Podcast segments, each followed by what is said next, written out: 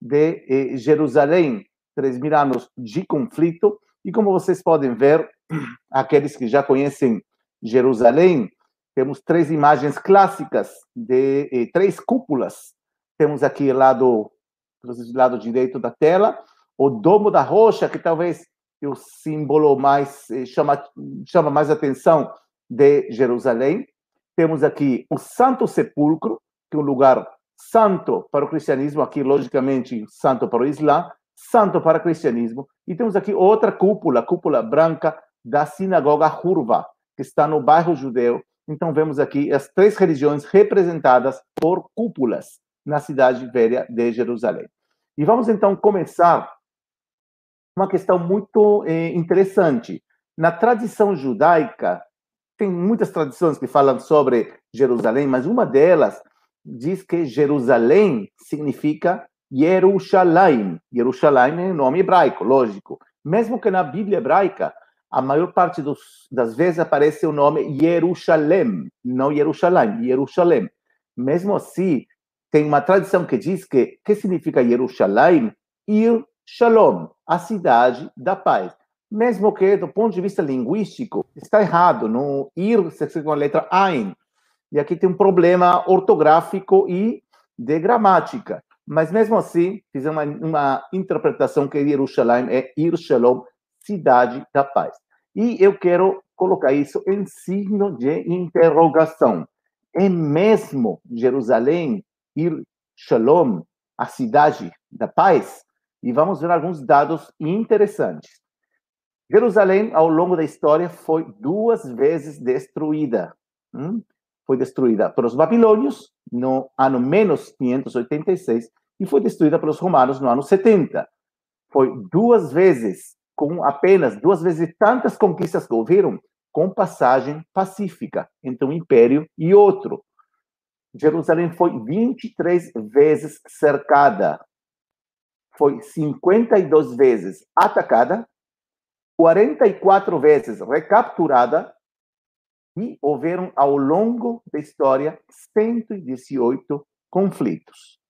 Vamos começar sobre eh, objetivo da palestra.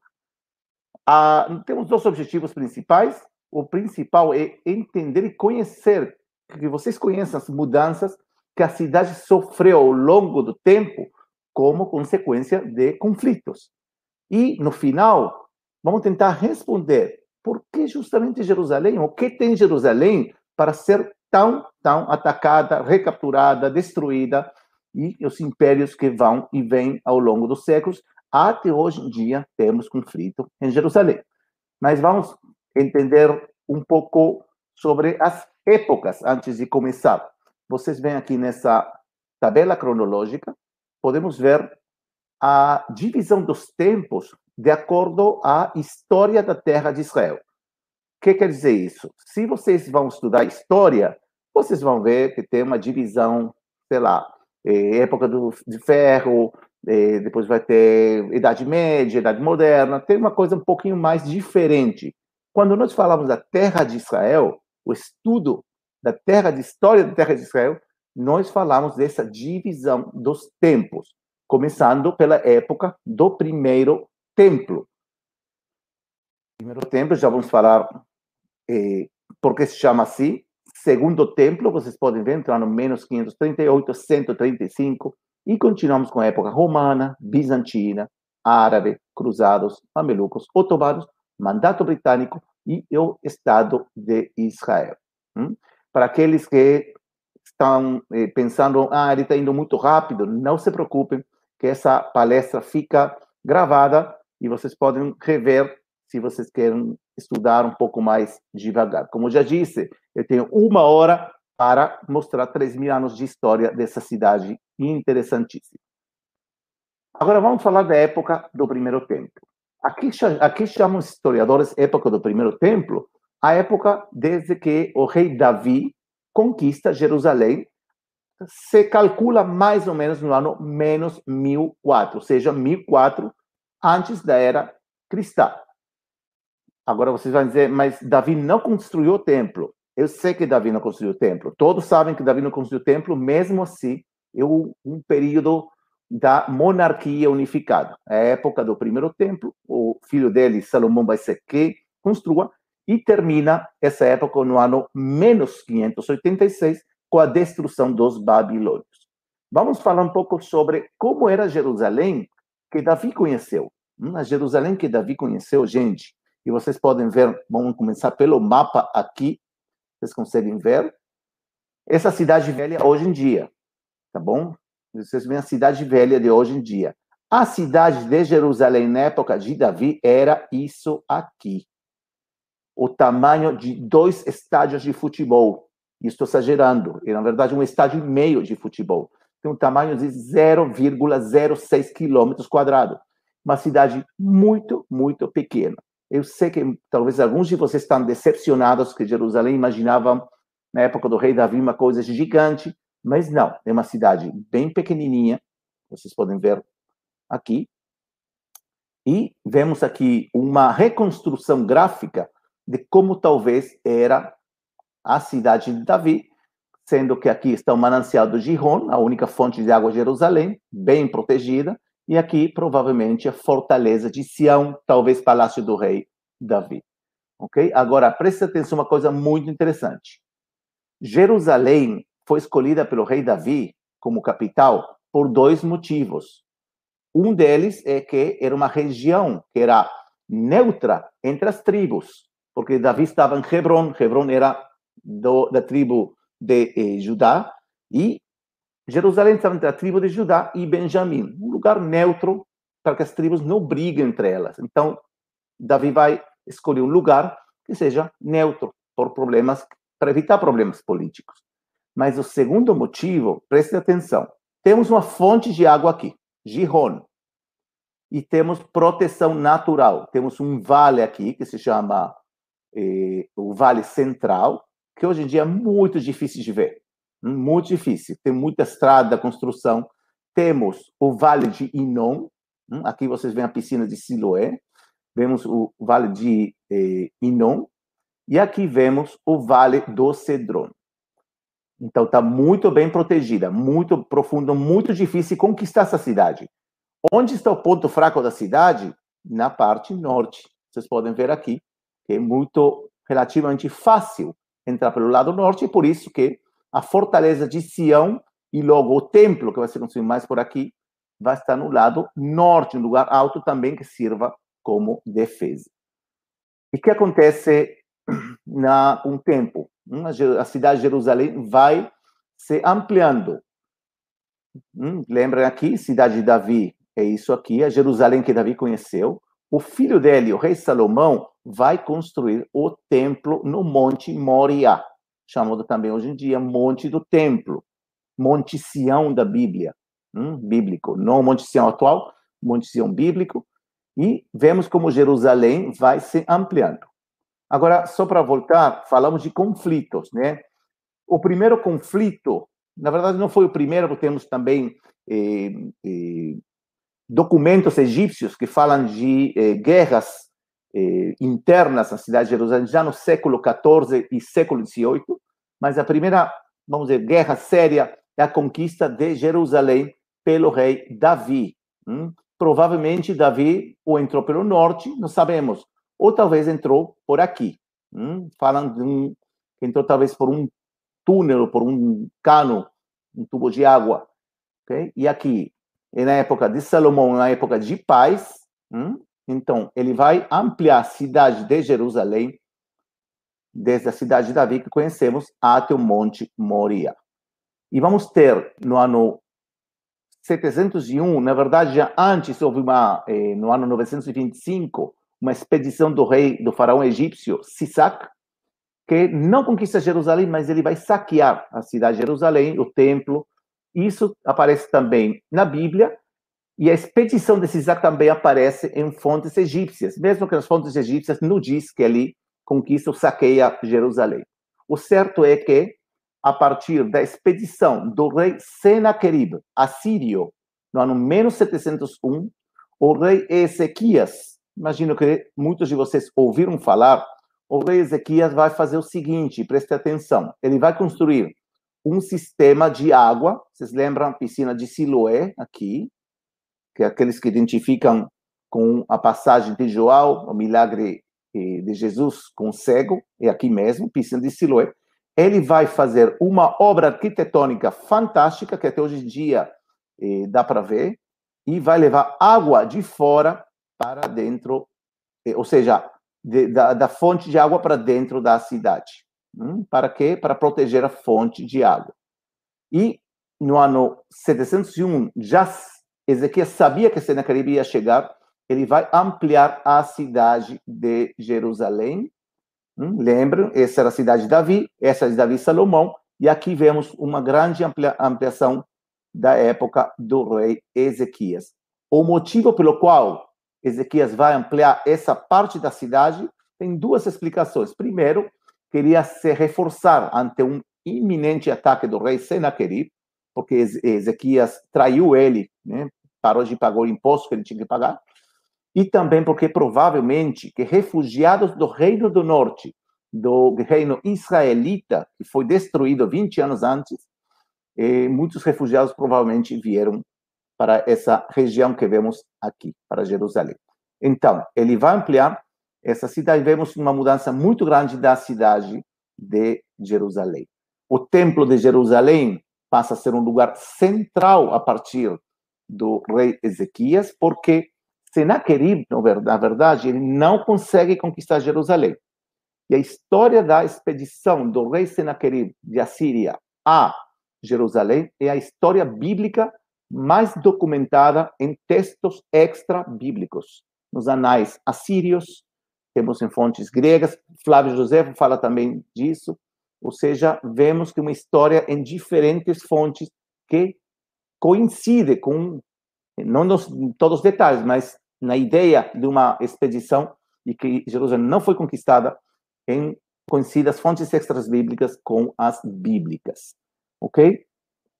Continuamos, só para vocês terem uma ideia de que vemos hoje em dia, aqui vemos o túnel de Ezequias, hum, talvez muitos de vocês já conheceram, só tem que baixar aqui e entra uma túnel de água até hoje em dia existe no manancial do Gihon, e aqui vemos se chama a muralha larga, que está no meio, no centro do bairro judeu da cidade velha de Jerusalém, também construída por Ezequias.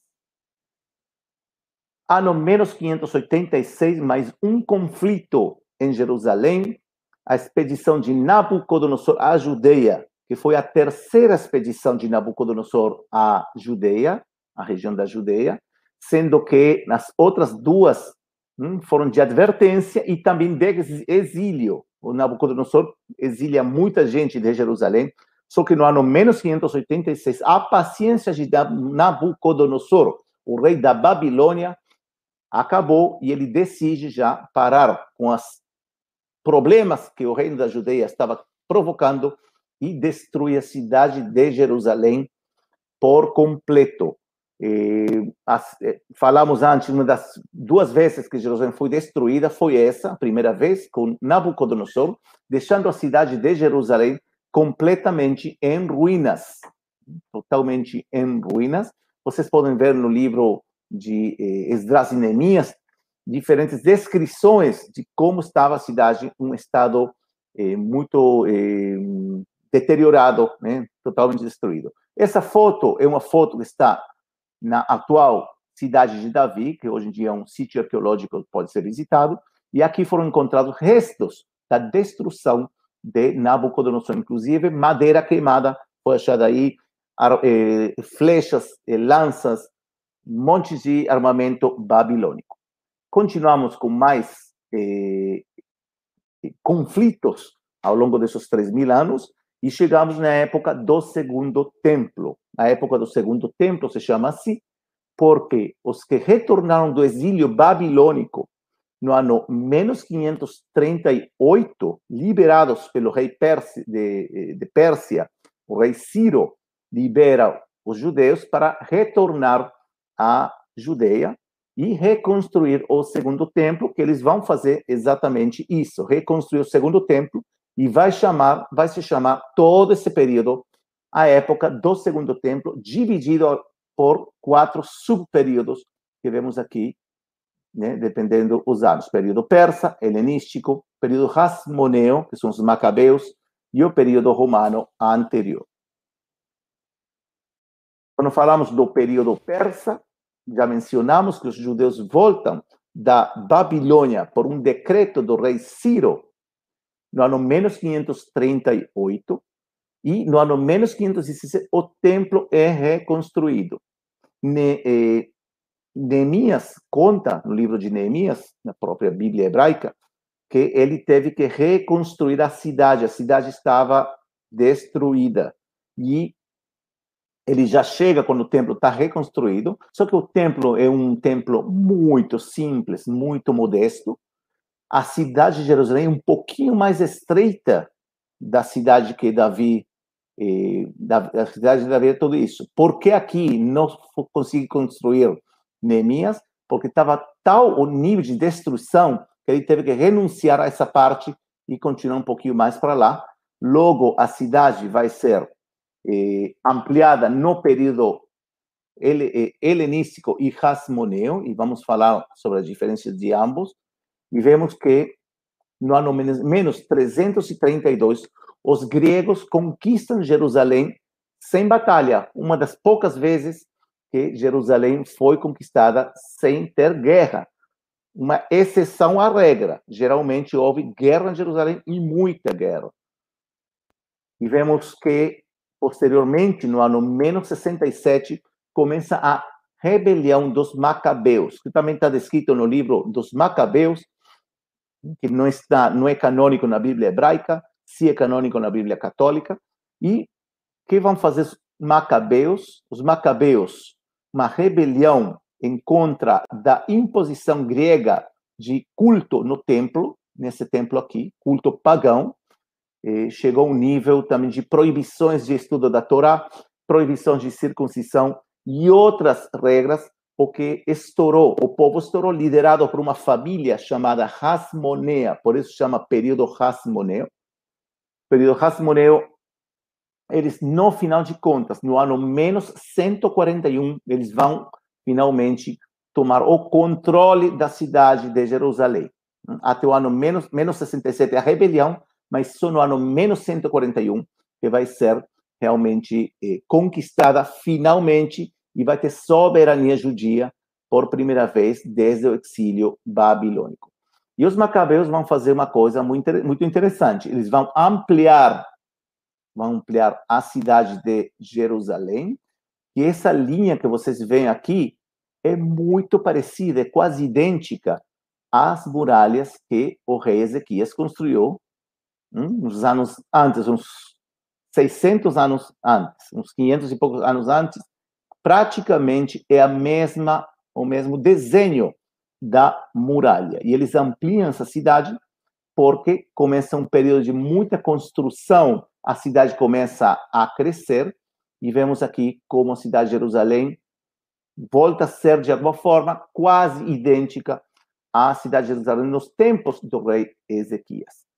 E aqueles que de vocês que leram alguma vez, eh, leram alguma vez os escritos, os livros de Flávio Josefo, Flávio Josefo fala de três muralhas que existiam em Jerusalém na época do da, quando ele viveu, que era no século I de, da era cristã, e a primeira muralha foi construída pelos Hasmoneus. Quando Flávio Josefo fala da primeira muralha, se refere a isso. Por que a primeira muralha? Porque na época de Flávio Josefo, vamos ver mais duas muralhas a mais, além dessa que os Hasmoneus, os Macabeus, construíram. Tem constantes lutas internas dentro da dinastia Hasmonea, não poucos casos de corrupção de reis, não poucos casos de eh, lutas sangrentas, muito, muito difíceis, entre irmãos até, até que, você sabe, quando tem luta entre irmãos, o que acontece? vem alguém de fora e termina com os dois. Mas antes de falar de quem foi esse, eh, essa pessoa ou esse fator internacional que dá fim a essa briga interna, só para vocês verem, isso é na região do Monte Sião, Monte Sião de hoje em dia, não o Monte Sião bíblico, que é outra coisa.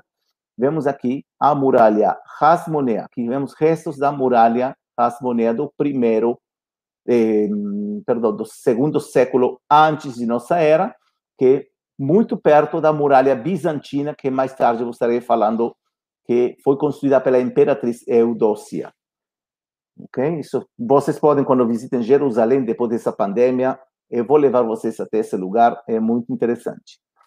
E aí, falamos de quem vai dar, vai por fim a essa briga entre eh, irmãos, essa briga interna, irmãos mesmo, né? Irmãos de família, filhos de uma rei, rainha, que eh, não se concordam até que finalmente vai chegar o quem vai ser parte do triunvirato de Roma, um general chamado Pompeu, que ele vai conquistar a cidade de Jerusalém, por onde, vocês lembram, que o ponto fraco é o norte. Hum? Vai vir pelo norte, porque aqui está bem protegida pelo vale de, de Cedron. Aqui também tinha um vale chamado Vale Central. Aqui já tinha muralhas, e aqui tem um vale de Inom. Então, vão atacar pela parte mais fácil de atacar, que é o norte da cidade de Jerusalém, e Pompeu realmente conquista Jerusalém no ano menos 63, ou seja, 63 antes da era cristã. Continua a inestabilidade na região, vai ter um império chamado os Partos, que estão bem perto da Pérsia, da Irã de hoje em dia. Eles, junto com um dos descendentes da dinastia Hasmonea, vão conquistar Jerusalém por três anos e também vão vir pelo norte, que é o lugar mais fácil de entrar. E vão, então, possuir a cidade de Jerusalém pelo termo de três anos. Logo, uma figura talvez que muitos de vocês conhecem, a figura eh, de uma figura paranoica, né, e conflitiva e complicada como o rei Herodes o Grande. Sim, aquele que aparece no Evangelho de Mateus.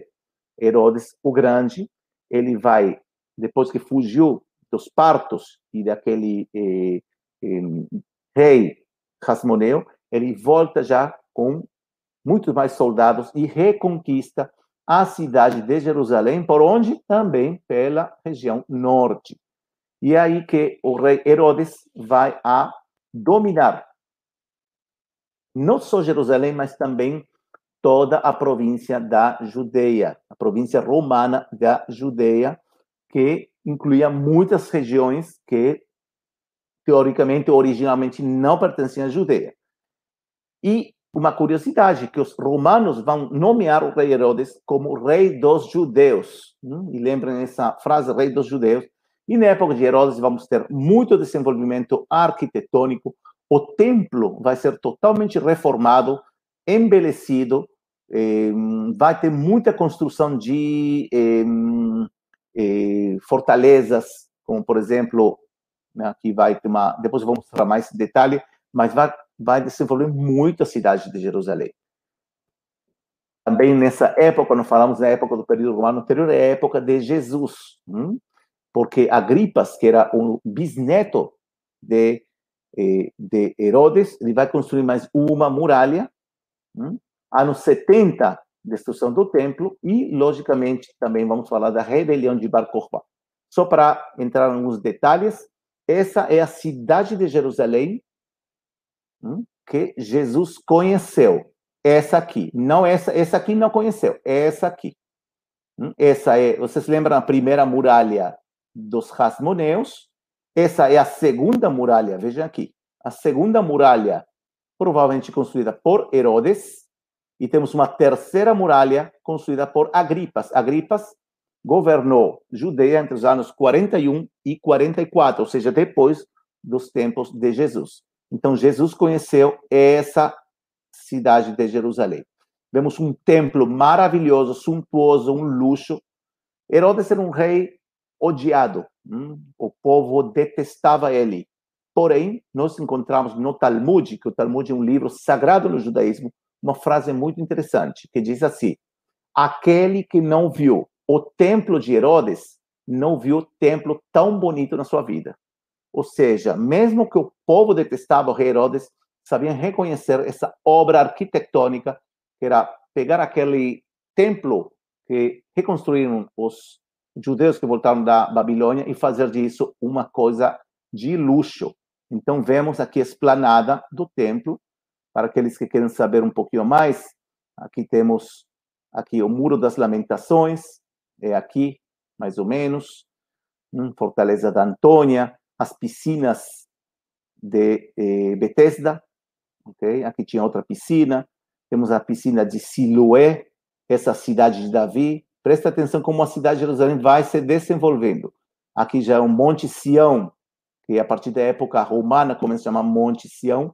Esse é o Palácio de Herodes, provavelmente também Palácio de Pôncio Pilatos, e provável lugar de julgamento de Jesus.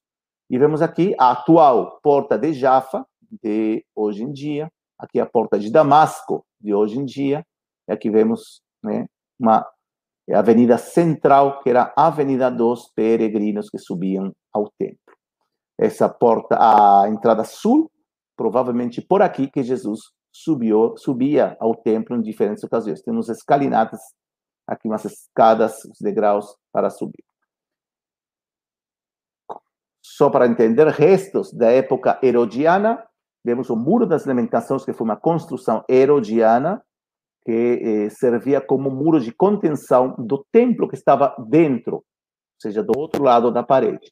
Temos também essa, eh, essa eh, torre, provavelmente a torre de Hípicos, do Palácio de Herodes, que sobreviveu. Hoje em dia, esse é um lugar chamado Museu da Torre de Davi. Vocês lembram, falamos dos degraus que Jesus provavelmente subiu por aí?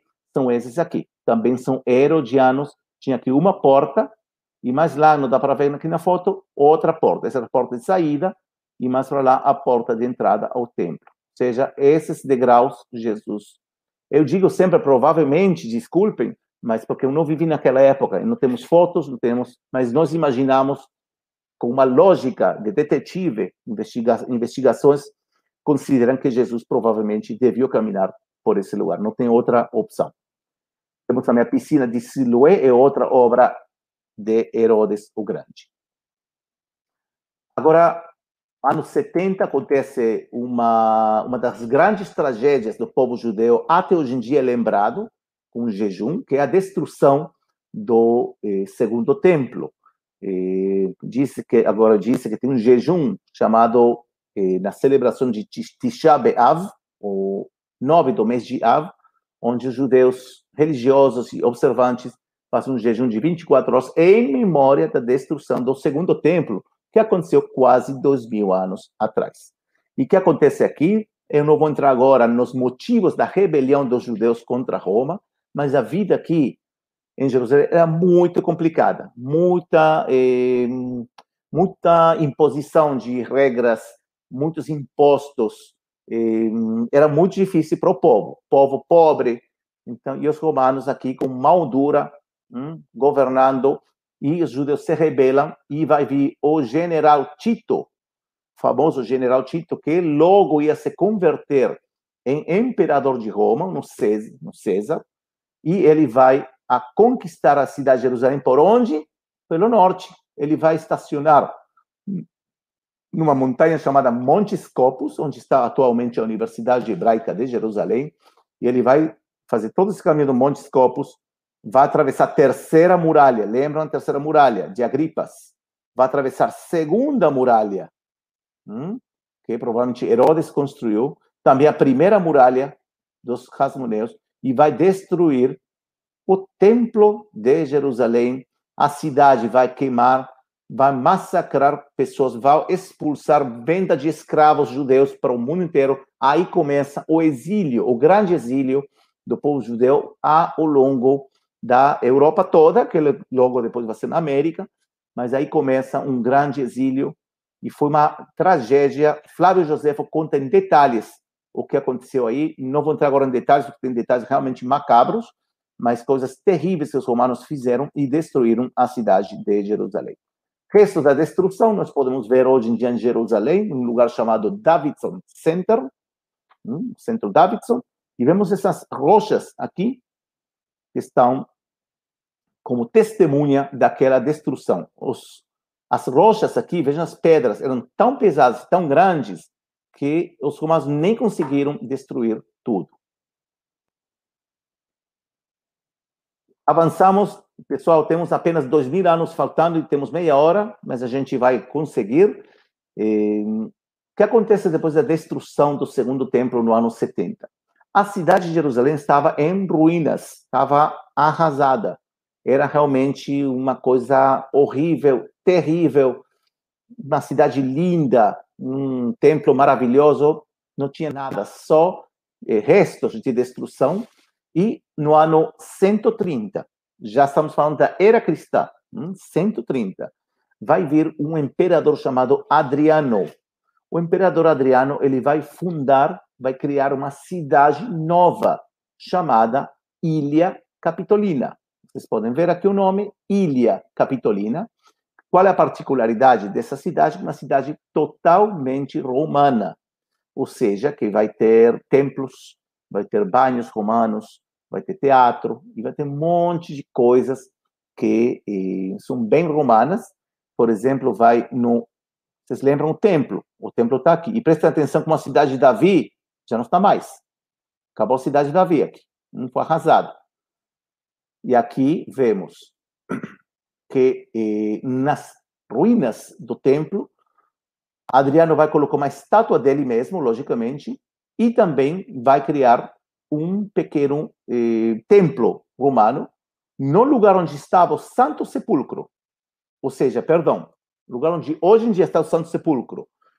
Eh, Adriano vai construir um templo de Júpiter, hum, aqui, e uma estátua de Vênus. Ou seja, e aí se acreditam que aqueles que acreditam que o Santo Sepulcro é o lugar onde Jesus foi crucificado e, e, e sepultado, argumentam que Adriano construiu aqui de propósito um templo bem grande, monumental, para fazer uma provocação aos judeus que seguiam a Jesus naquela época, que depois iam se converter na palavra ou na religião cristã. Ok? Então, isso aqui vai ter um acampamento da legião romana, que, ou seja, vai construir uma cidade totalmente nova, com um cardo, cardo uma avenida central, aqueles que visitaram Jerusalém talvez conheceram o Cardo. Não é o, o Cardo hoje em dia não é o Cardo de Adriano, um posterior. Temos aqui a Porta da Coluna e vemos aqui também outro cardo, dois cardos, dois, duas avenidas centrais. Essa hoje em dia é a porta de Damasco. Ok? E o que acontece? Interessante como consequência dessa eh, criação de uma cidade pagã, mas principalmente, principalmente, que Adriano vai construir aqui um templo romano, uma estátua dele mesmo, isso vai gerar, provocar uma nova rebelião de judeus contra Roma. Já houve uma rebelião no ano 70, mas antes do ano 70 houveram muitas rebeliões pequenas. Também entre o ano 70 e o ano 132 houveram outras pequenas rebeliões de judeus contra Roma. Só que essa rebelião vai ser uma rebelião bem forte e vai durar três anos. Uma rebelião onde Bar Kokhba, que era o líder dessa rebelião, que ele era considerado por ele mesmo e pelos seguidores como o Messias. Hum? Ele já tinha uma figura messiânica, que no judaísmo daquela época, do Segundo Templo, a figura messiânica era uma figura nacionalista, no sentido que era uma figura que vinha a liberar o povo do, eh, do jugo romano, hum, da pressão romana. E Bar Kokhba vai se rebelar. Três anos depois, essa rebelião é duramente eh, reprimida pelos romanos, e no ano 135 já não existe mais focos de rebelião, acabou a rebelião, e vai acontecer uma coisa interessante. Não só que a cidade de Jerusalém, que vamos aqui chama Ilha Capitolina, e vai se continuar chamando na época bizantina também Ilha Capitolina, mas também a região toda vai mudar de nome, vai ser chamado de Palestina. Hum, os romanos vão chamar em forma oficial esse lugar de Palestina no ano 135.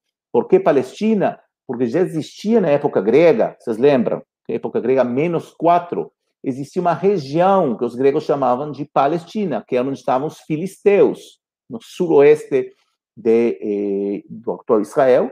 Com o tempo, os romanos vão chamar região de Síria-Palestina, mas é a primeira vez que oficialmente esse pedaço de terra, mais ou menos o atual Israel, vai se chamar Palestina. Hum? Vamos falar depois dos palestinos.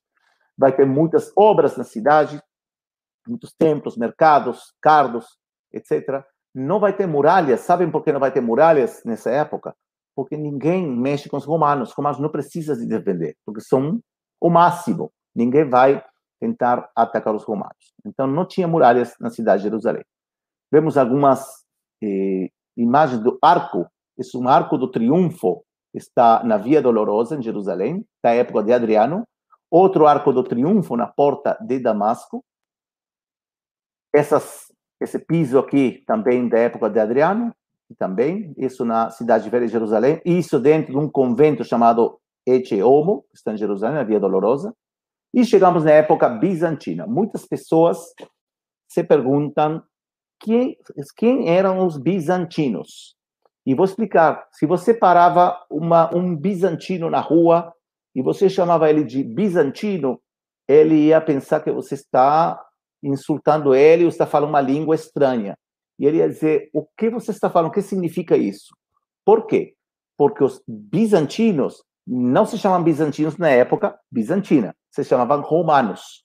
Os bizantinos, de fato, eram os romanos que se converteram ao cristianismo no século IV. Conhecem talvez a história de Constantino, de Helena, e ah, praticamente a mesma cultura material, mesma língua, o latim, e mesma cultura, só que em vez de ter templos para Júpiter e Vênus, vamos ter agora igrejas. E vemos aqui esse mapa maravilhoso, um mosaico, chamado Mosaico de Madaba, que foi encontrado na Jordânia, mosaico foi encontrado na Jordânia, que é, é um mapa, logicamente, não científico, né, um mapa como nós conhecemos hoje em dia, que é um mapa da cidade santa, aonde tem um espaço bem grande ressaltado para a cidade de Jerusalém. Essa aqui é a cidade de Jerusalém. Temos um cardo aqui, vocês talvez viram no mapa anterior. Temos outro cardo aqui, certo? Aqui temos o Santo Sepulcro. Aqui temos uma igreja chamada Igreja de Nea. E aqui temos a porta, hoje em dia, a Porta de Damasco, naquele então, talvez chamada, eh, alguns chamam, acredito que chamava a Porta Napolitana, e depois querem, eu vou explicar por quê, e que tinha uma coluna aqui. Hum? Se vocês entram no canal nosso de YouTube, tem um vídeo que eu fiz que explica esse mapa. Vocês podem ver aí as explicações. Durante a época bizantina que acontece, primeiro não tem conflito, uma das poucas vezes que não tem conflito. Por que não tem conflito? Porque simplesmente as mesmas pessoas, em vez de ser agora pagãos, passam a ser cristãos. Mas são as mesmas pessoas, comem a mesma comida, falam a mesma língua, se vestem da mesma forma, tudo igual. Então, não tem realmente conflito. Durante a época bizantina, o monte do templo aqui vai estar em ruínas. Isso de propósito, porque eram cristãos que eles queriam demonstrar que as profecias de Jesus se cumpriram e o templo sagrado foi destruído. Era uma forma de dar testemunha que isso foi construído, foi destruído. Vai aparecer nessa época a figura de eh, Helena, uma massiva construção de igrejas, o Santo Sepulcro, ela vai construir, vai construir outras igrejas, vai desenvolver muito a cidade de Jerusalém. Helena era mãe do imperador Constantino, mas também vai aparecer outra mulher muito interessante, chamada Eudócia, a imperatriz Eudócia, que ela, não vou entrar agora na história dela, muito interessante, podem ler até em Wikipedia, que ela vai se estabelecer em Jerusalém ela era uma cristã, vira uma cristã bem assim, eh, firme, e vai desenvolver muitas obras, como, por exemplo, aqui na piscina de Siloé, que antes estava destruída, ela vai construir, vai identificar a piscina de Siloé aqui, não aqui, aqui, e vai construir uma igreja. Vai construir também diferentes igrejas aqui, também de São Estevão, hum, por aqui, mais ou menos. Enfim, muitas igrejas também aqui, na, na eh, piscina de Bethesda, uma, eh, desenvolvimento da cidade de Jerusalém. E a coisa mais importante que Eudócia vai fazer, ela vai construir as muralhas. Que até hoje em dia, como já vimos no, outro slide, temos restos dessa muralha de Eudócia. Ano 614, a cidade de Jerusalém, até então, uma cidade muito próspera, muito, muito próspera, muito rica, muita peregrinação. Gente, você, quem de vocês que peregrinaram a Israel, vocês não foram os primeiros. Já na época bizantina, tinha um fenômeno, começa o fenômeno da peregrinação aos lugares santos. Por isso que figuras como Helena e Eudócia contribuíram muito para a criação ou desenvolvimento da peregrinação.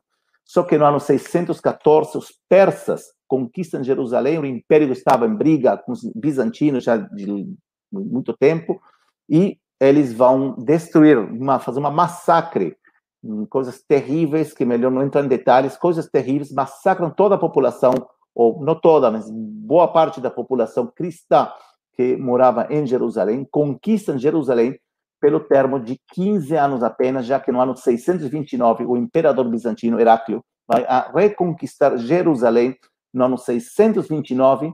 Aqui vemos a imagem do Santo Sepulcro. Santo Sepulcro não é o, Santo Sepulcro de Helena, o Santo Sepulcro que vemos hoje em dia da época dos Cruzados. Hum? Século já foi reconstruído antes, mas os Cruzados principalmente vão a fazer eh, a maior parte da igreja. Vemos a imagem do cardo, cardo bizantino, por essa porta, a porta dourada, que de acordo com a tradição judeu-cristã, por aí entrará o Messias. Hum? Mas por que mostramos isso aqui? Porque o imperador Heráclio, quando ele eh, reconquista Jerusalém, ele vai entrar por essa porta que hoje em dia está selada, está selada, está fechada, vários séculos foi fechada, entra por aí em uma entrada triunfal em Jerusalém. Chegamos na época muçulmana e vemos aqui, no ano 638, um novo império que nasce na região da Arábia Saudita. Os muçulmanos, eles vão conquistar Jerusalém. Na verdade, eh, conquista Jerusalém em forma pacífica, entre aspas, porque se houve, houve um cerco na cidade durante dois anos, onde muita gente morreu de fome, de doenças, ninguém entrava, ninguém saía.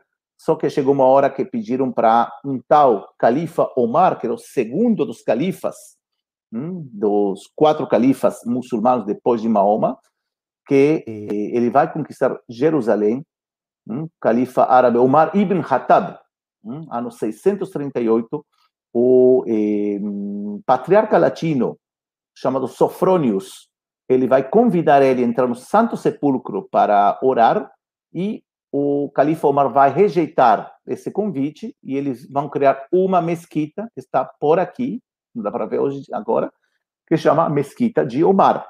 A Mesquita de Omar não é essa aqui não. Mas o que vai acontecer durante essa época? Hum? E quando Omar chega aqui, ele vai se emocionar muito. Sabem por quê?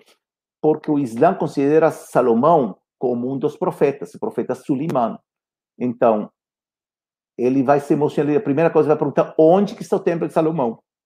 E onde está o templo de Salomão, ele vai construir uma mesquita, chama, hoje em dia, a mesquita de Al-Aqsa, hum, que depois foi chamada, foi chamada mesquita de Omar, mas foi um erro da história, não importa agora. E, e, ele vai se emocionar também porque Jerusalém era a primeira Qibla. que significa Qibla? O primeiro lugar onde Maomé orientava as orações quando estava na Arábia Saudita no início, Maomé orava em direção a Jerusalém, igual que os judeus.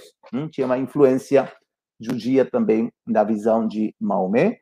E durante o século eh, VII, vai ser construído esse edifício que vemos aqui, chamado Domo da Rocha, que é a cúpula dourada, a mesquita de Al-Aqsa. Previamente tinha uma mesquita muito simples que o Omar construiu, mas ela vai se, vai não importa, vai ser destruída. A mesquita de Al-Aqsa, o Domo da Rocha, perdão, o Domo da Rocha, século VII, mesquita de Al-Aqsa, no início do século VIII.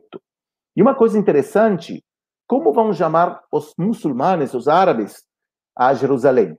Vão chamar de nome Beit al-Maqdis. Beit al-Maqdis. Quem sabe hebraico, talvez entendem que tem uma conexão com Beit ha-Mikdash, que significa o templo sagrado. Então, então os árabes, que curioso, porque hoje em dia tem conflito árabe-israelense, os árabes já no século VII vão chamar a cidade de Jerusalém como Beit al-Maqdis, reconhecendo que antigamente estava aqui o templo de Salomão. E com o tempo também vão chamar Al-Quds, que significa a santa. Hum?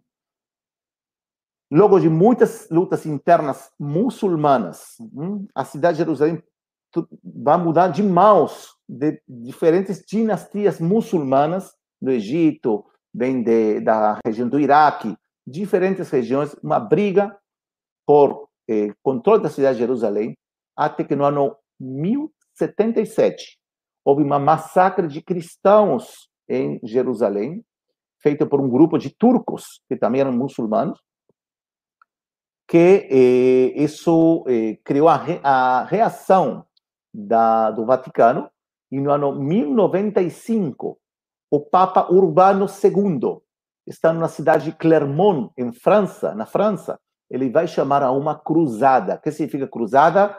É libertar a cidade de Jerusalém dos infiéis. Os infiéis são, logicamente, os muçulmanos.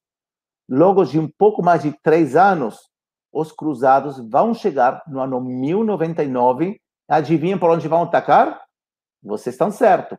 Atacaram pelo norte. Porque, de novo, aqui tem vale, aqui tem vale, aqui tem vale. Onde não tem vale é aqui, que é mais fácil de entrar. Por isso que sempre era mais fortificada essa parte.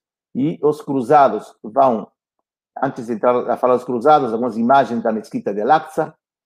E os cruzados, hum, vocês podem ver os diferentes, eh, diferentes épocas, os cruzados vão entrar, conquistar a cidade de Jerusalém, vão fazer uma verdadeira massacre de níveis de, eh, de morbosidade muito alto.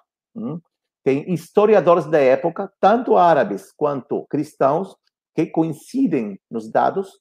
Tem muitos detalhes sobre essa eh, conquista dos cruzados que falam que o sangue chegava até os joelhos e não era uma metáfora, era realmente rios de sangue, porque os cruzados entraram e massacraram mulheres, crianças, idosos, homens, tudo que tinha na frente. Inclusive, cristãos que moravam dentro de Jerusalém também foram massacrados, porque era, era uma orgia de eh, salvagismo, de selvagem, de crueldade muito grande, quando os cruzados entraram pelo lado norte, principalmente, hum, e aqui também pelo lado da porta, eh, perdão, pela porta de eh, Jaffa, aqui também, entrou pela porta de Sião, porta de Jaffa, chamada porta de Davi naquele então, e os cruzados vão a, eh, logo de quase eh, 500 anos que não tinha governo cristão, vão governar Jerusalém. O que eles vão fazer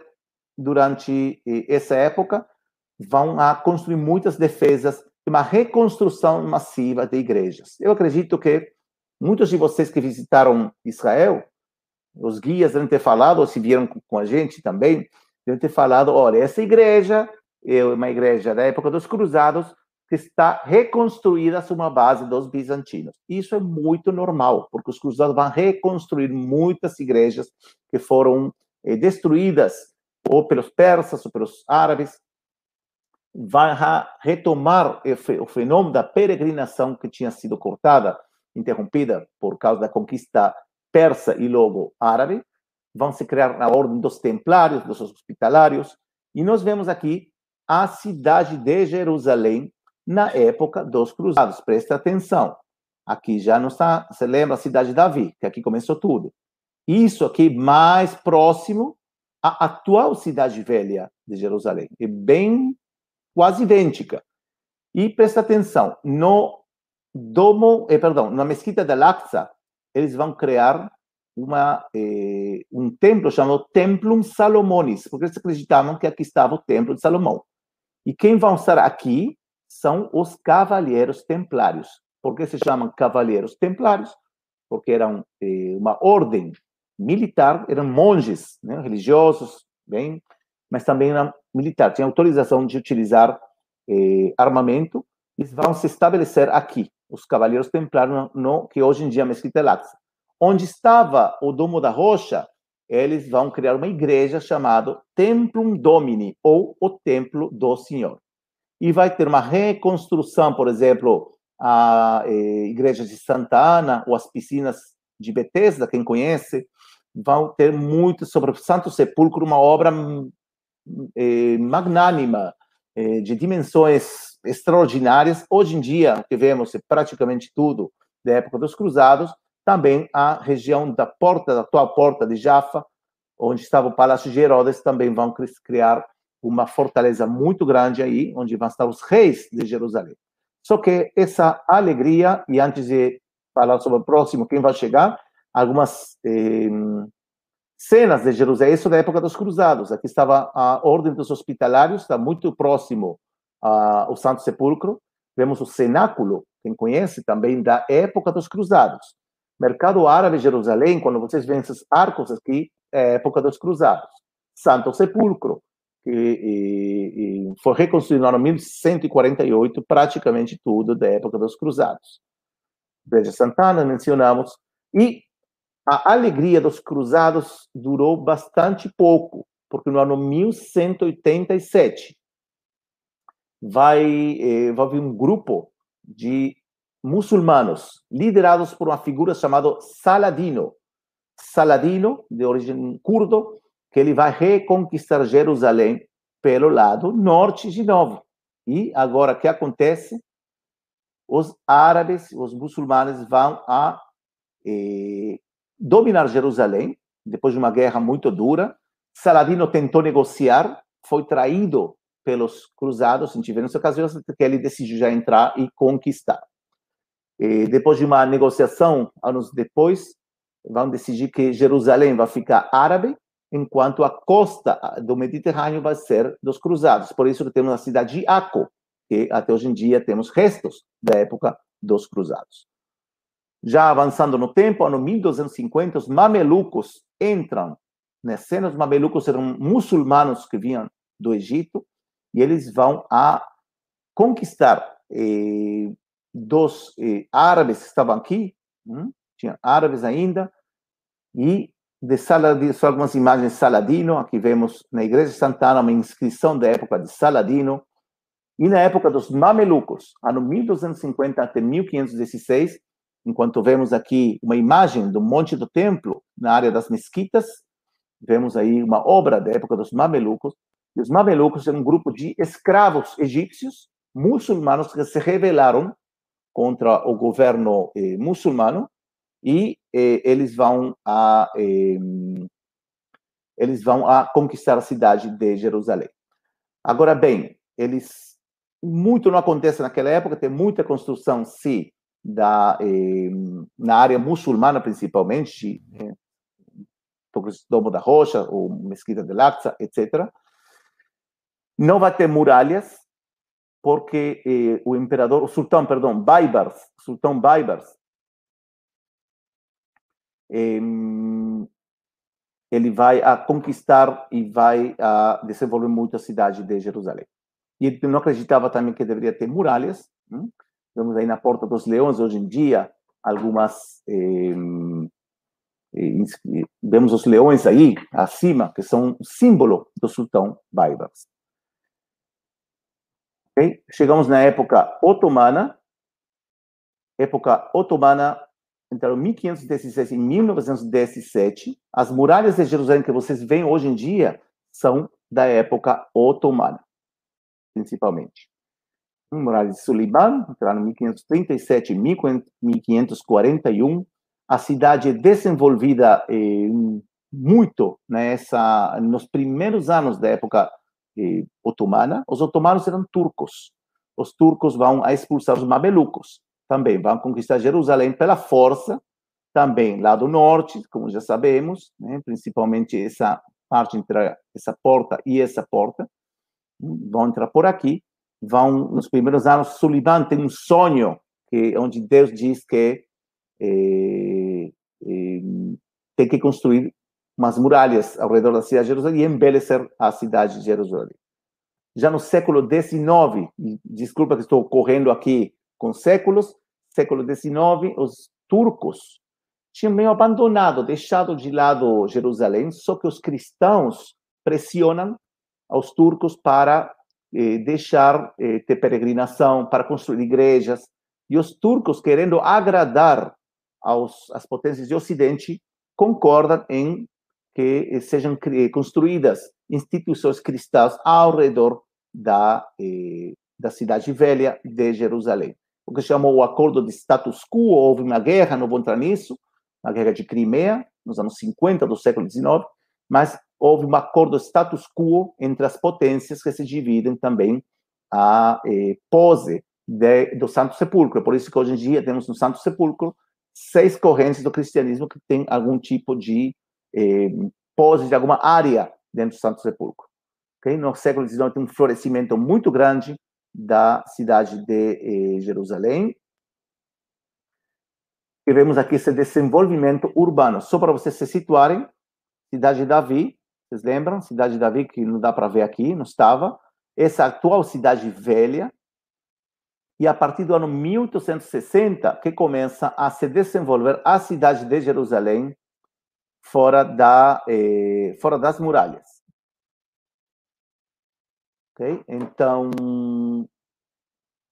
vemos esse desenvolvimento da cidade de Jerusalém.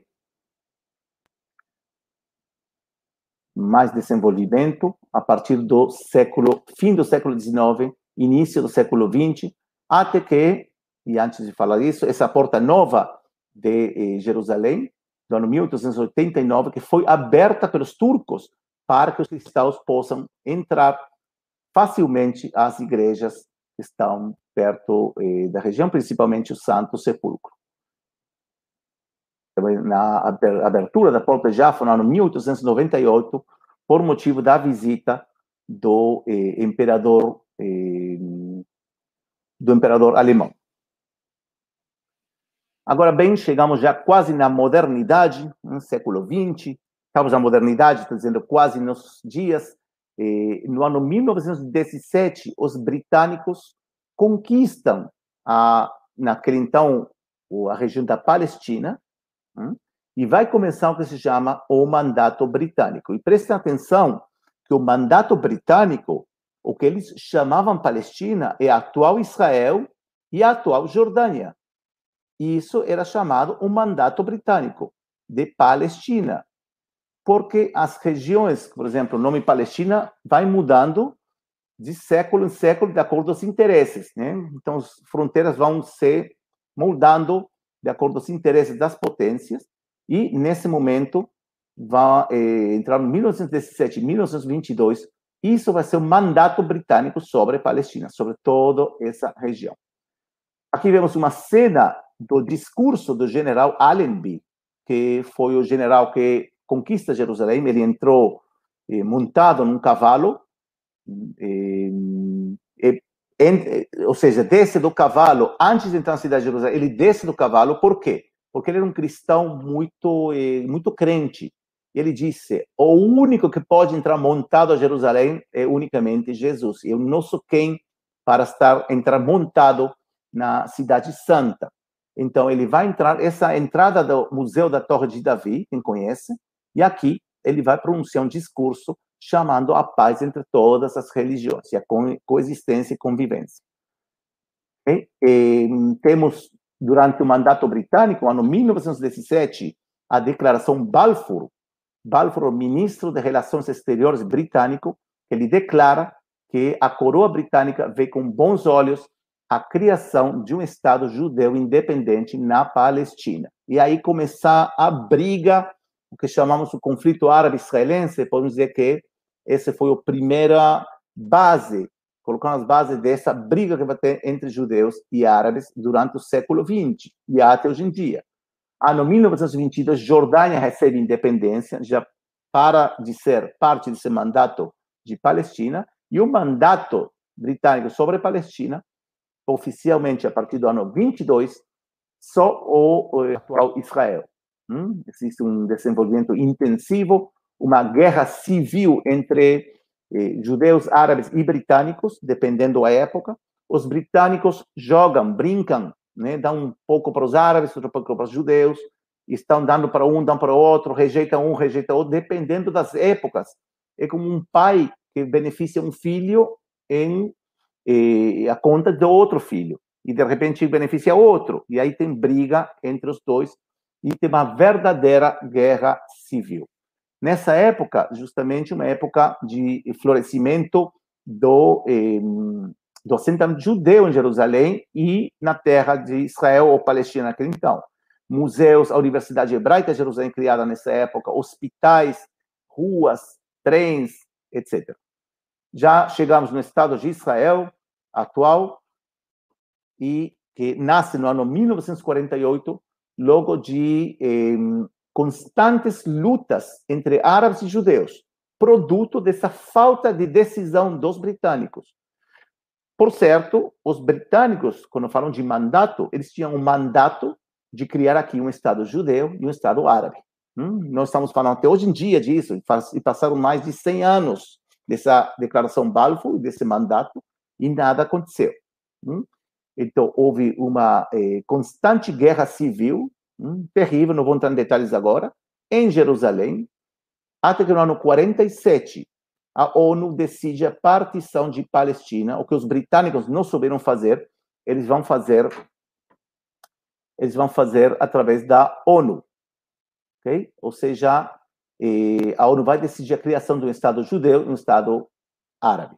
Só que os árabes rejeitam essa, eh, esse plano da ONU, esse programa da ONU, e vão entrar em ser uma guerra, a invasão de sete países árabes a Israel, Egito, Síria, Jordânia, Líbano, Iraque, Arábia Saudita envia os legiões e os árabes palestinos locais também, e alguns reforços de outros países que invadem a, eh, o novo país chamado Israel.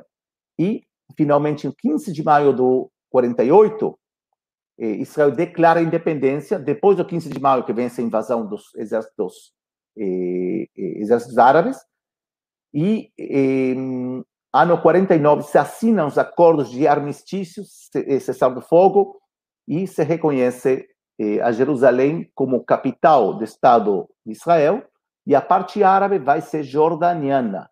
Okay? Ou seja, vemos aqui essa cidade velha, estão vendo? Cidade velha, aqui, vejam como já cresceu a cidade.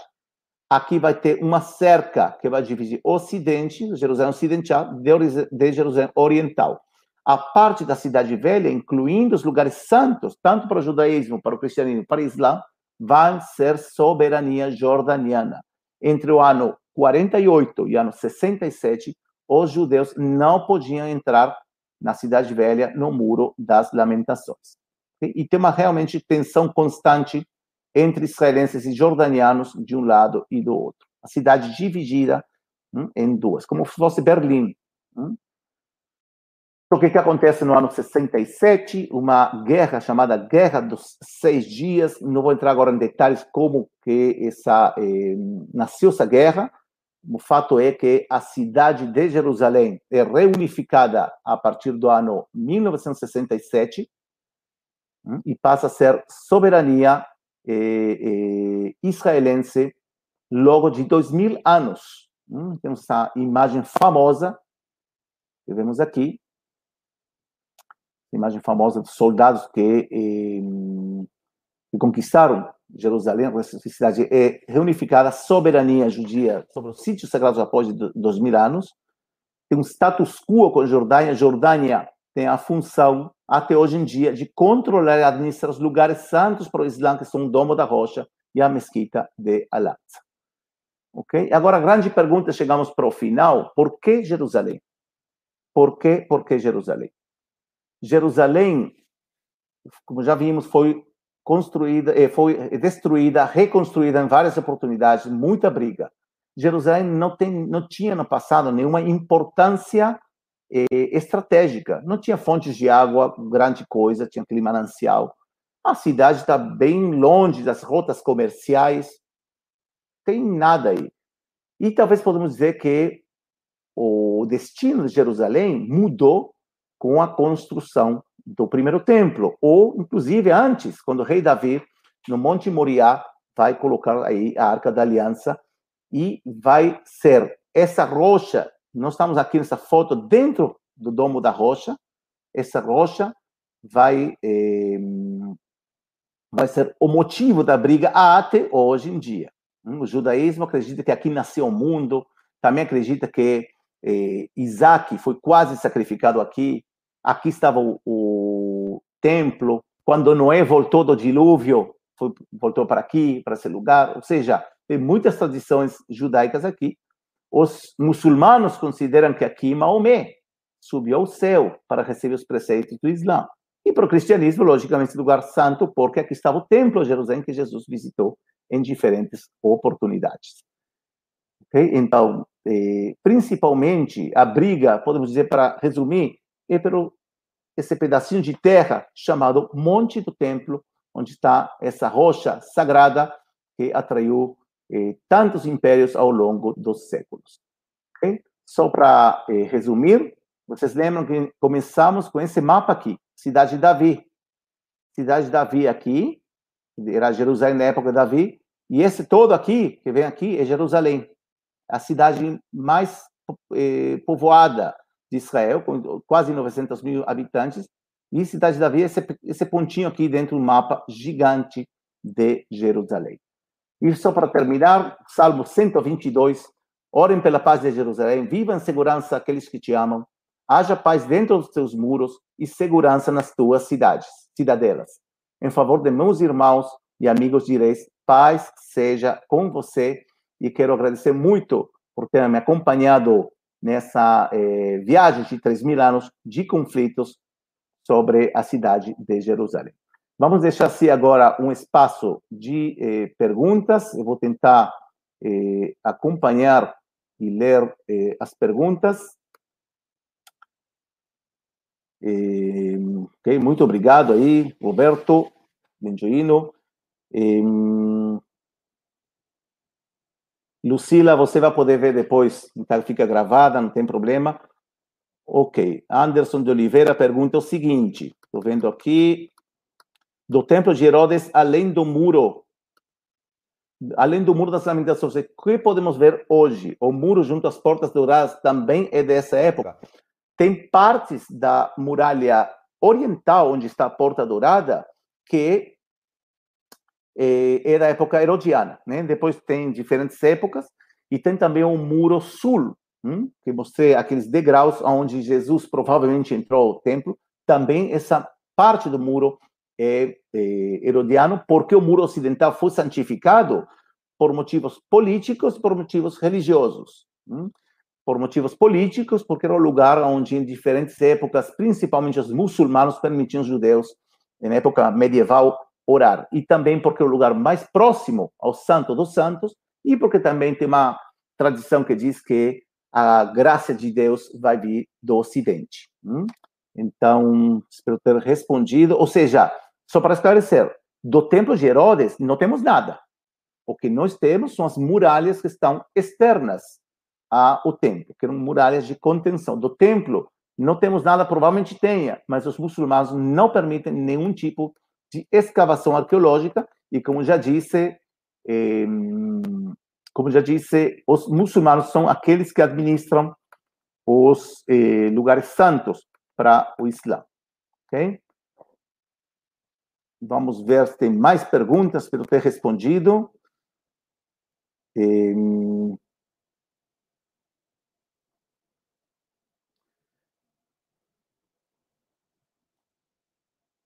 O Muro das Lamentações, pergunta Thaleson Lorenz, a, que, a qual templo?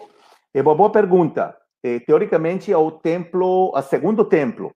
Por que eu digo teoricamente? Porque temos o primeiro templo de Salomão, o segundo templo, que é aqueles que construíram os judeus que retornaram da Babilônia, mas hoje em dia os pesquisadores falam de um terceiro templo, porque Herodes, o que ele fez? Ele pegou uma construção modesta, simples, que era o templo, muito, muito simples, e fez disso uma obra maravilhosa, suntuosa, de luxo.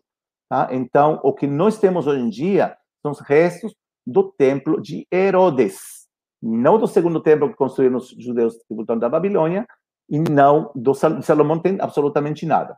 E, de novo, restos do templo não temos nada, do templo em si. Que temos são as muralhas que seguravam o, eh, o templo que estava dentro.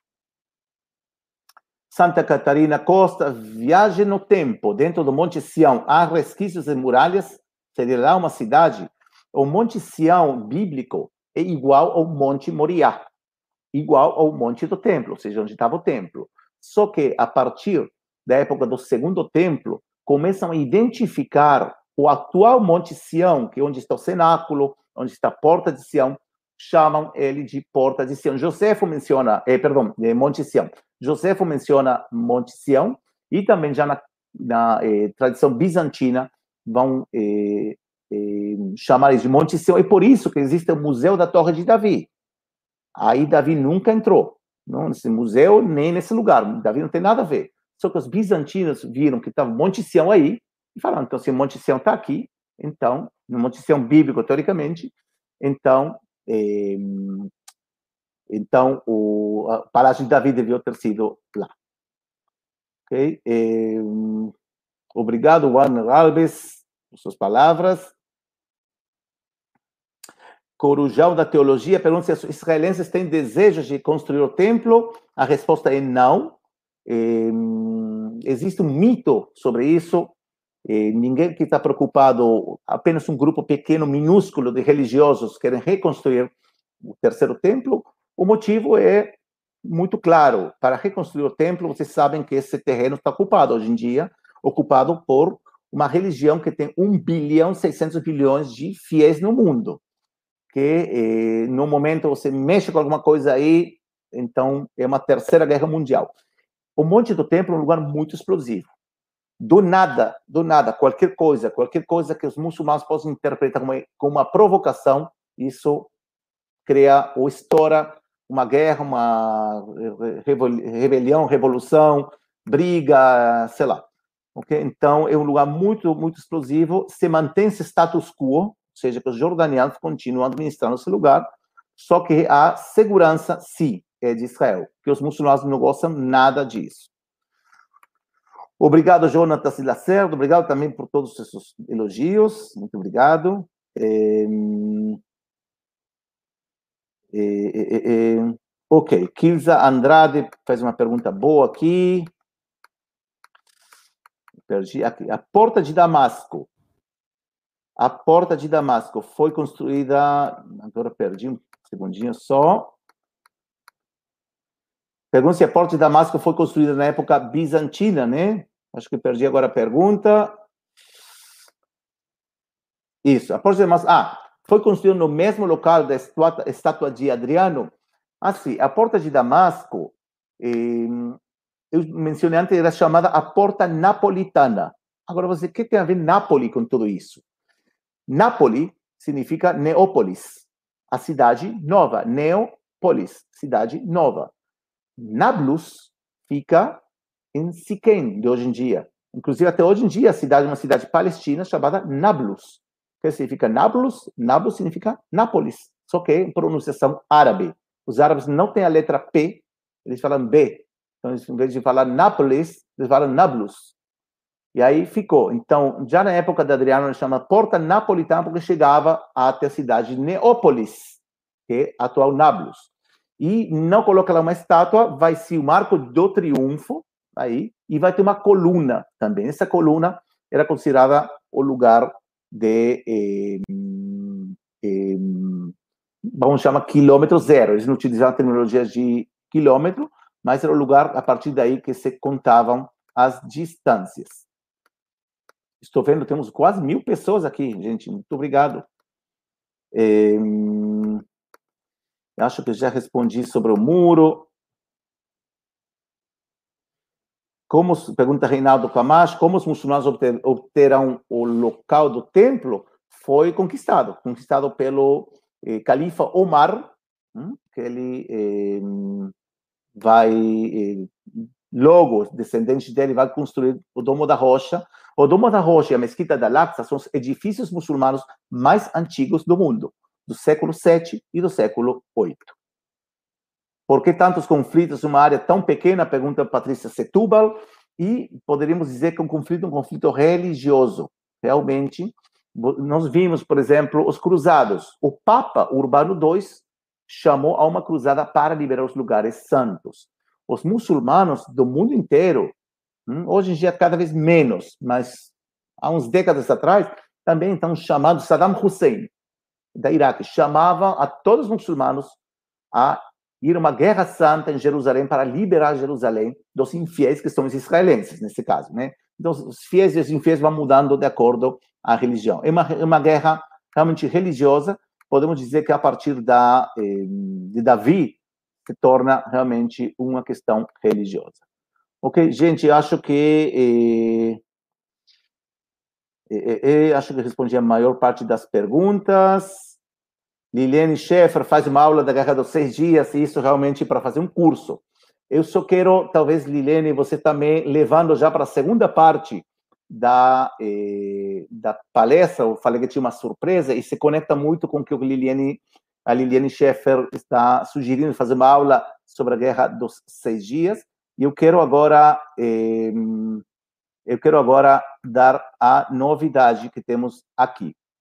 Vocês estão vendo aqui que temos realmente uma novidade, se conecta com muita muitos comentários que estive vendo agora de fazer sobre tal tema ou tal tema, e eu quero dizer com muito, muita, muita emoção que eh, nasceu a Moria College, gente. Hum, eu sei que tem muita gente, estou vendo aqui, que estão pedindo eh, palestras sobre isso, curso daquilo, capacitação nisso, congressos.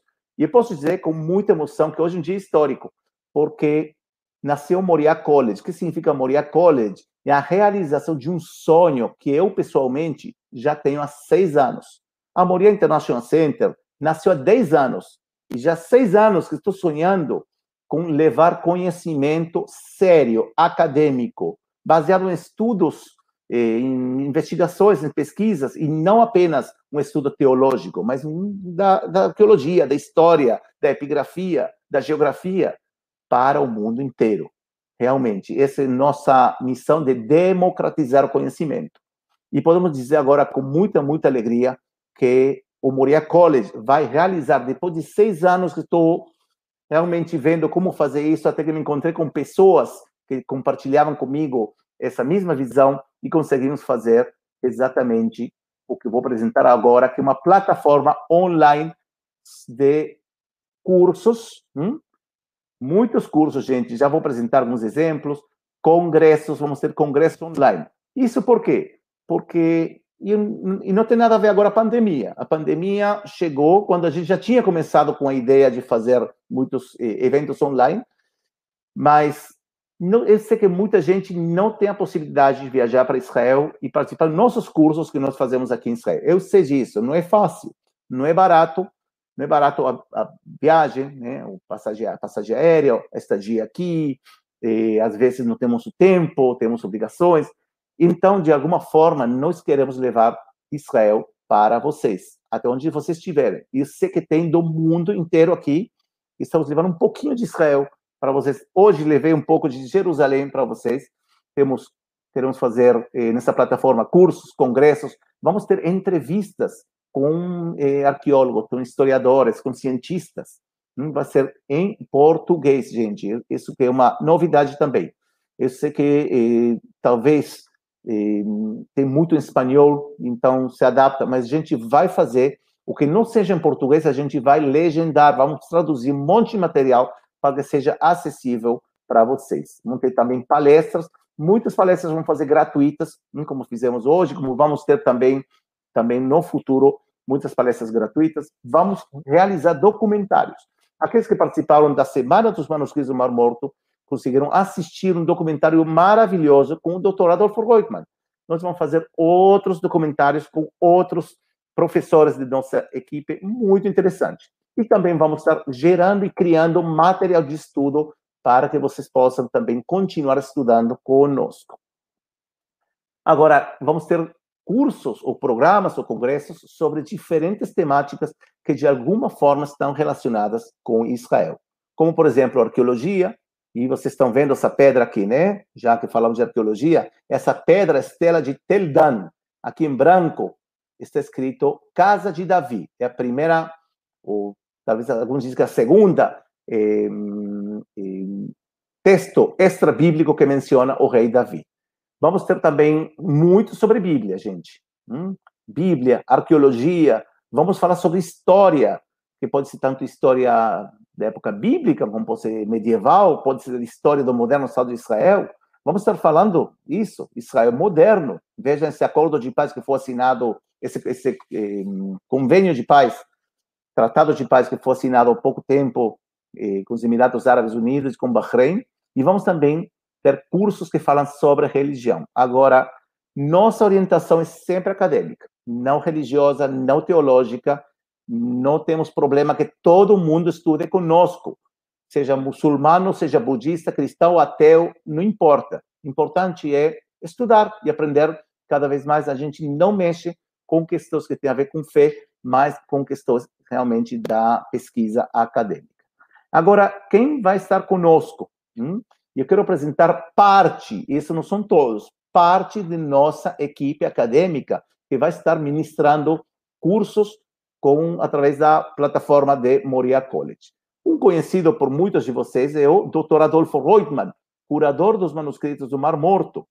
Vemos aqui ao professor Yehuda Kaplan, que ele é diretor, era diretor até recentemente do Museu das Terras Bíblicas em Jerusalém.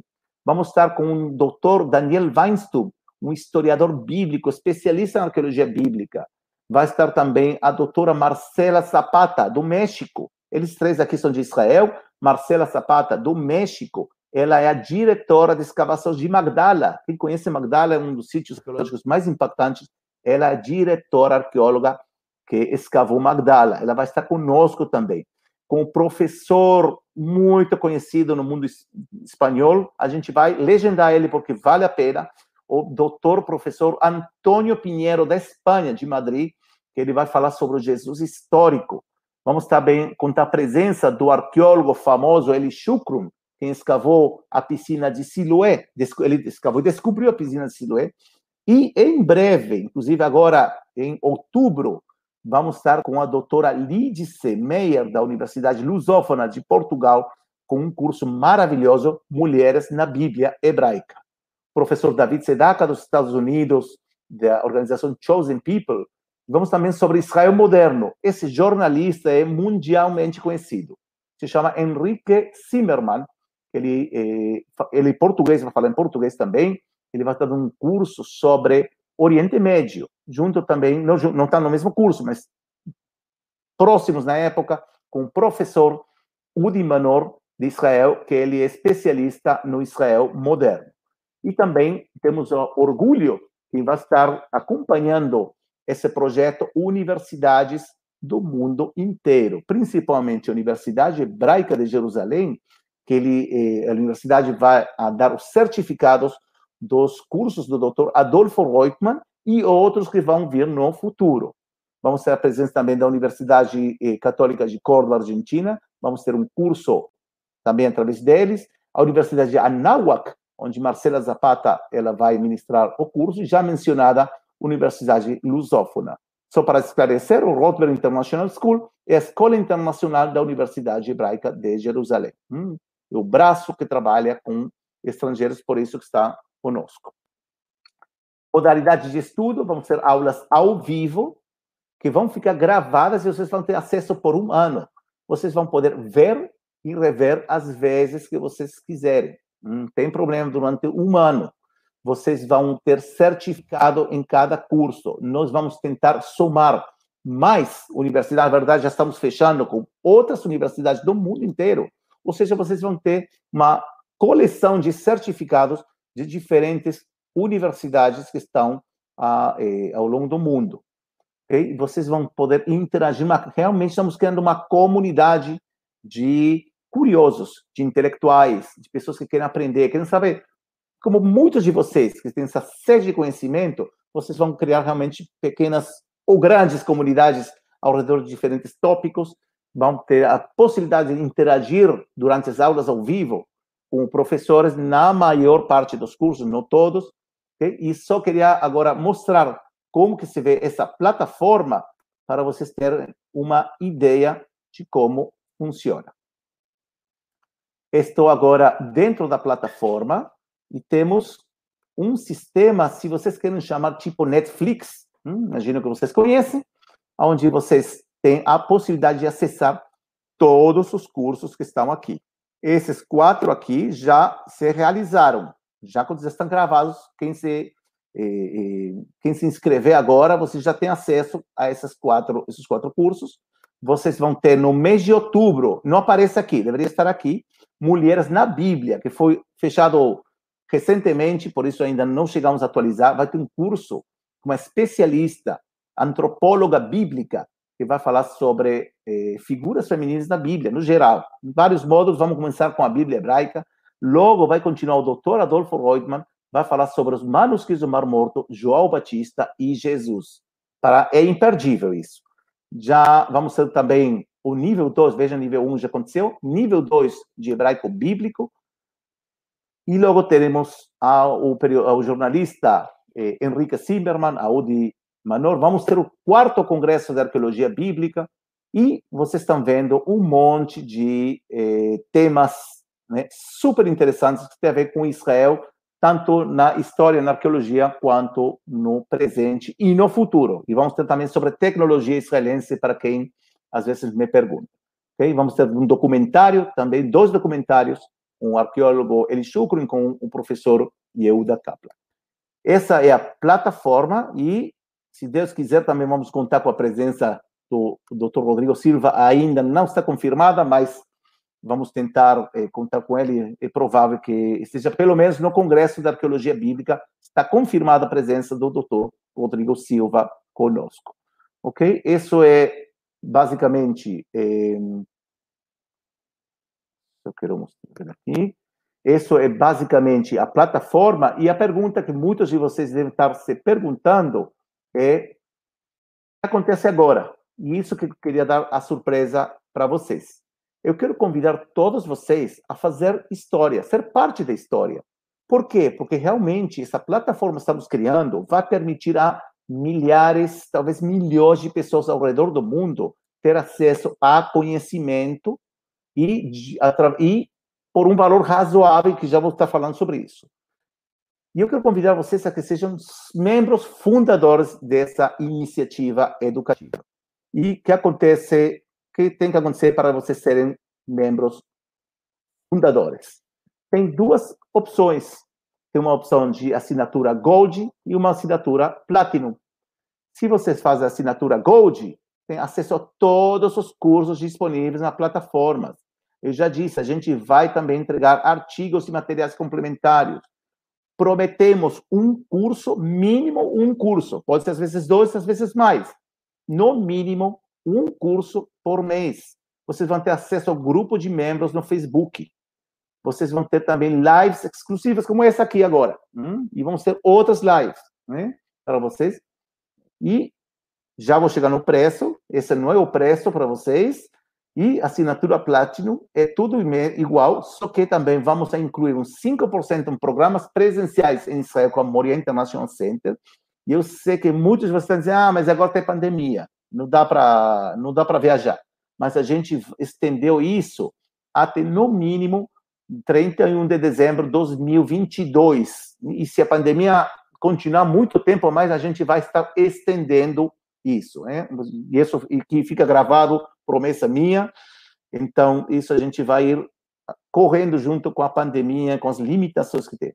Vai ter também, inclusive, o Congresso Internacional de Arqueologia Bíblica, e vocês também vão receber um livro e-book surpresa. Hum? E talvez mais coisas que a gente vai encontrar no caminho que vamos dar também para quem fazer assinatura Platinum. Se você não é membro fundador, você paga isso aqui. Agora, como vocês vão ser membros fundadores, muitos de vocês queremos oferecer essa, eh, esse benefício de ter um valor muito menor tanto na assinatura Gold quanto na assinatura Platinum. Ok? Então vocês vão pagar, em vez de 997, 697. Hum? Pensem que são eh, pouco mais de 50 reais por mês. 50 reais por. Você tem acesso, gente, a um material riquíssimo, único. E a gente está trabalhando muito duro para gerar muito mais, muito mais conhecimento. Então, uma equipe de tradutores para também traduzir do inglês para o português, para que você tenha acesso a esse material riquíssimo. Então, é isso só com relação a. Eh, com relação à eh, nossa proposta de Moriá College, ok? Então, eu estou aqui para, e vocês têm aqui na, na tela o eh, link para vocês assinar e ser membro fundador. Essa promoção de membros fundadores é limitada, vai ter só até o sábado, até o, perdão, sexta, 2 de outubro. Hum? Ou seja, temos apenas pouco mais de uma eh, semana. Okay? Então, eh, então, isso. Se tiver perguntas, ok? Estou aqui para responder tanto sobre a aula sobre Jerusalém, quanto sobre, principalmente sobre Moria College, já sobre a aula já respondi bastante.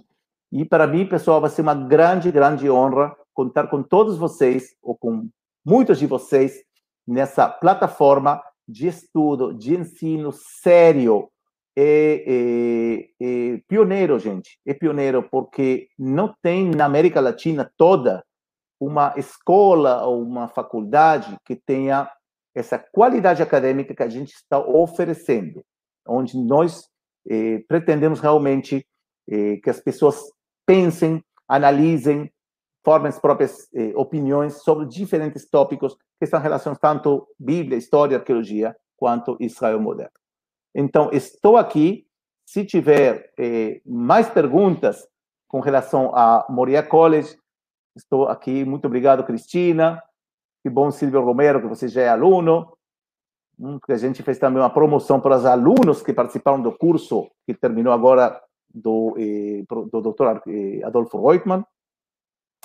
Então, se eh, Panther Nigger Teles pergunta, vamos ter, sim, vocês vão ter aulas de hebraico bíblico com a professora Raquel Orenstein, que não apresentei agora porque temos muitos professores. Temos uma equipe de uns 20 professores, não dá para colocar todo mundo na tela, mas a professora Raquel Orenstein, quem já estudou com ela, pode eh, dar testemunha, uma excelente professora de hebraico bíblico, e a gente vai estar desenvolvendo módulos a cada tanto nos, nossos cursos têm uma duração de entre seis a oito aulas. Isso por quê?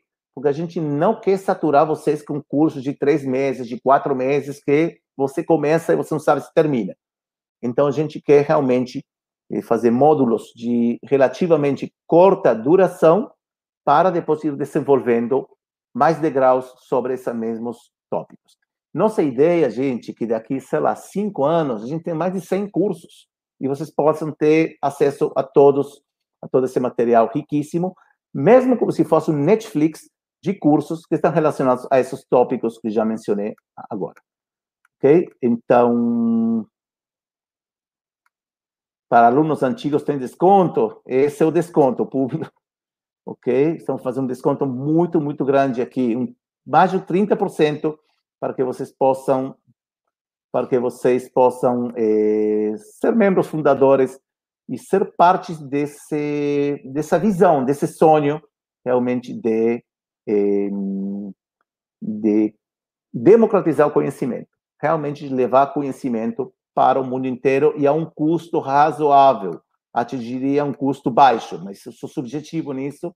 Realmente a gente acredita acredita em eh, realmente um valor de levar conhecimento para o mundo inteiro. E vocês vão ver que a plataforma também está muito bem organizada eh, e muito bem eh, agradável, né, visualmente. Escola Princípios do Reino, esses valores podem parcelar? Podem parcelar, sim. Vocês, quando entram no momento da inscrição, tem a opção também de parcelar.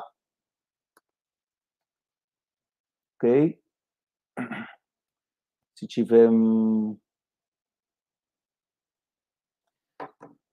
Carlos Carvalho Cavalheiro, ah, depois entre em contato com, com nosso suporte.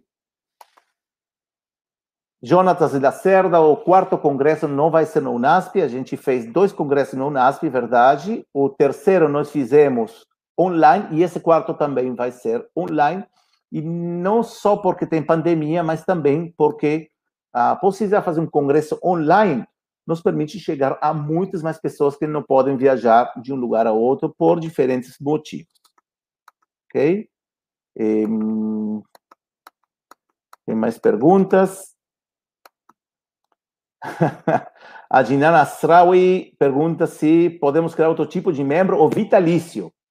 É uma boa ideia. Não tinha pensado. Gostei, gostei da ideia. Né? Boa ideia, gostei da sugestão. Eh, podem parcelar, quem pergunta se pode parcelar. Eh, pergunta a Donias de Souza, seus cursos terão avaliação para emissão de certificados diplomas. Tem cursos, por exemplo, o curso que vai ministrar a doutora Lidice Meyer sobre mulheres na Bíblia tem certificado da Universidade Lusófona de Portugal. Vocês podem entrar agora mesmo no site deles, uma universidade muito séria em Portugal. É a maior universidade privada de Portugal. O curso do Dr. Adolfo Reutemann, que vai ser duas semanas depois do curso da Lidice, da doutora Lidice Meyer, vai ser com certificado da Universidade Hebraica de Jerusalém.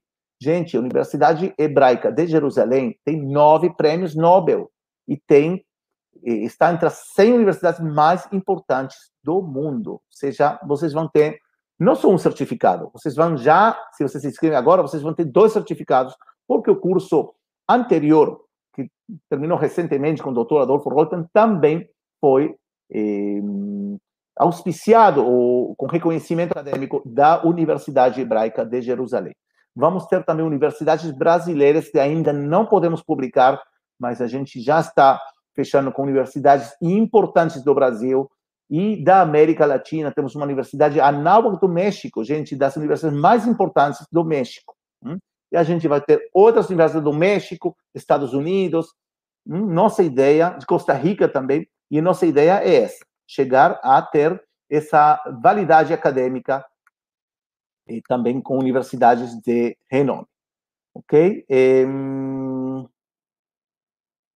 os valores são anuais, exatamente. Boa pergunta. Os valores que eu apresentei antes são anuais. Vocês pagam isso uma vez, uma vez e tem um ano na frente para assistir quando vocês quiserem. Eu recomendo assistir os, os vivos, né? Os cursos estão ao vivo. Se vocês não conseguem assistir ao vivo, não tem problema, fica gravado aí. Conteúdo é igual, só que ao vivo tem né, uma questão mais emocionante que está interagindo de alguma forma com os professores. Najad Huri, o curso de sócio fundador é anual, é anual, ou seja, você paga uma única vez e você tem acesso a todos os cursos durante um ano, ok? E depois pode ir renovando cada ano. E cada ano tem minha promessa pessoal que nós vamos estar gerando eh, cursos o tempo todo. Hoje em dia temos um calendário já definido e fechado até o mês de maio de 2021. E não publiquei mais porque está um pouco longe no tempo, mas a gente já tem planejamento até setembro do ano que vem com cursos fantásticos com professores únicos. Professores não só que sabem, mas também sabem ensinar e sabem ensinar online. Ok? O curso de hebraico é pela Moriá. Vamos ver se a gente consegue, eh, no futuro, reconhecimento da Universidade Hebraica de Jerusalém, mas no momento, quem perguntou, professor Edgar Filho, o curso de hebraico é pela Moriá, no entanto. Ok? Estou vendo mais perguntas. Obrigado, Públio Ribeiro, já um amigo, velho amigo já, que acompanha, nos acompanha já durante muito tempo em nossos cursos. Obrigado. hum, hum, hum eu acho que já respondi a. Eh, pergunta Lisete Fátima, o que quem fez a assinatura Gold deve fazer para ser sócio fundador? Você escolhe o Gold e o Platinum. O Platinum. Os dois sócio fundador, vocês recebem mais do 30% de desconto. Que isso, gente, daqui a uma semana, daqui a uma semana, concordo, Hortência, daqui a uma semana a gente vai já publicar os valores reais. Hum? Só aqueles que participam nessa live ou aqueles que vão assistir nos próximos dias, que nós tiveram agora, a gente vai dar um tempinho, uma semana, no mínimo, para, eh, para eh, manter esses valores de sócio fundador, de membro fundador. Ok? Cristina Bart, eu moro perto de Haifa, só que agora estamos em quarentena, não podemos sair, Israel está toda em quarentena, lamentavelmente. Ok? Enfim, gente, estou vendo aqui que Gris Gasparin disse que participou do curso dos manuscritos, que foi muito alto, vale a pena assinar. Gente, não é, não é, isso não é, um, não é um discurso de vendas. Eu realmente estou convencido que vocês vão ser muito beneficiados. E outra coisa importante, vamos supor que vocês se assinaram e depois de uma semana não gostaram, vocês podem devolver o dinheiro, não tem problema, tá? Só que não, não depois de três meses, né? Mas damos uma semana para que vocês vejam, mais ou menos alguns dias, podem assinar e depois já eh, não gostaram, sei lá, não, pensaram que era outra coisa, legítimo, você recebe o dinheiro de volta, ok? Washington, sim, estamos já fechando com universidades brasileiras para que eles deem também um reconhecimento acadêmico. À medida que nós vamos avançando, vão se somando mais eh, mais eh, universidades que queiram fazer parte desse projeto. No momento, temos universidades líderes no mundo que queiram fazer parte disso. Vocês vão ver que, aos poucos, vão ter muito mais centros acadêmicos de excelência querendo fazer parte desse projeto único. Ok? Assim que, pessoal, muito, muito, muito obrigado né, a todos aqui que estão eh, que estão aqui elogiando e agradecendo. Eu que sou agradecido por tantas palavras de elogio e por tantos agradecimentos. Eh, estamos aqui criando realmente uma comunidade, primeiro, de amigos e também de curiosos em temas como os que nós apresentamos através da Moria College. Um grande abraço para todos aqui de Israel, que Deus abençoe todos vocês e a gente se vê, se Deus quiser, durante eh, a inauguração do Moria College no próximo curso. Um grande abraço e até sempre. Obrigado.